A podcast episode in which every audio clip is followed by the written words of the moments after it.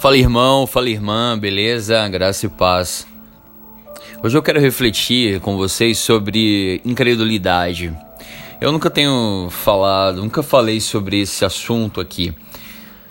Mas eu refletindo essa semana sobre isso e em alguns casos, por que não vivemos os planos de Deus?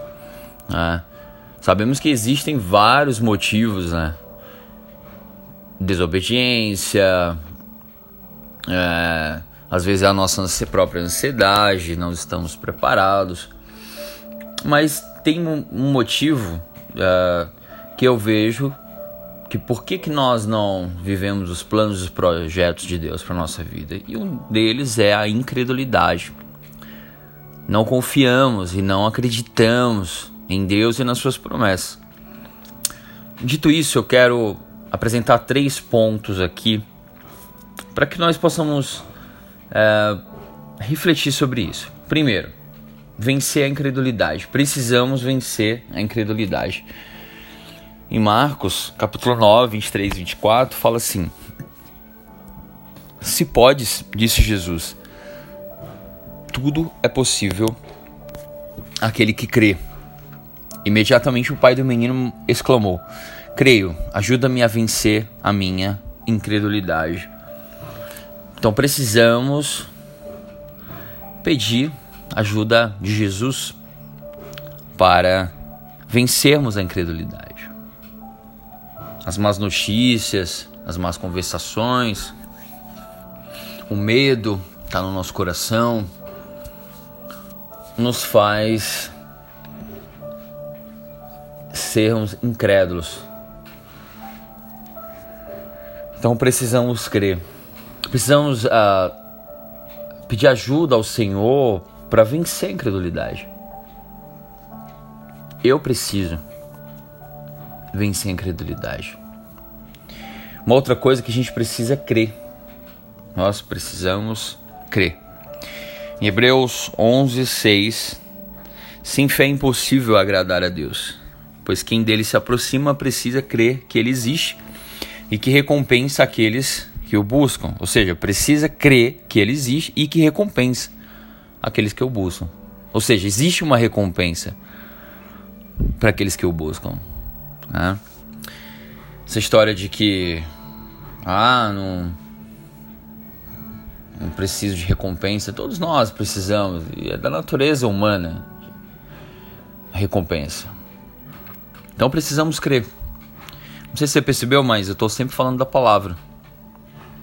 Mas na, na frente eu vou falar sobre isso. Então vamos lá, a gente precisa vencer a incredulidade, precisamos crer e precisamos confiar. Em Romanos capítulo 1, verso 16, 17, fala assim, resumidamente, é aquele verso famoso: O justo viverá pela fé. Em Hebreus também tem um capítulo que fala muito sobre fé e a maneira como os os heróis da fé, os homens de Deus venceram batalhas, guerras, uh, foram para a fornalha e não foram consumidos, uh, não jogado em cova de leões, mas não aconteceu nada. Tudo isso pela fé. E é poderosa isso. A fé, ela vem pelo ouvir, e ouvir a palavra de Deus, Romanos 10, 17. Ou seja, Precisamos nos alimentar da palavra de Deus. Ouvir, ouvir a palavra de Deus. A quem você tem ouvido? A quem você tem dado crédito? As más notícias? Nós não tememos as más notícias, porque o nosso coração está firme e confiante no Senhor. Salmo 112, verso 7. Que possamos vencer a incredulidade, acreditar e confiar, porque o Senhor é galardoador daqueles que o buscam. E é aquele que prometeu, fiel para cumprir, ele vai completou, ele aquele que começou a boa obra, ele vai completar. E Deus, ele é poderoso para fazer infinitamente mais aquilo que a gente pede ou pensa pelo poder que opera em nós. Possamos meditar, queridos, nessa mensagem, pois, sim, dessa forma nós podemos viver os planos de Deus e a vontade dele, que é boa, agradável e é perfeita.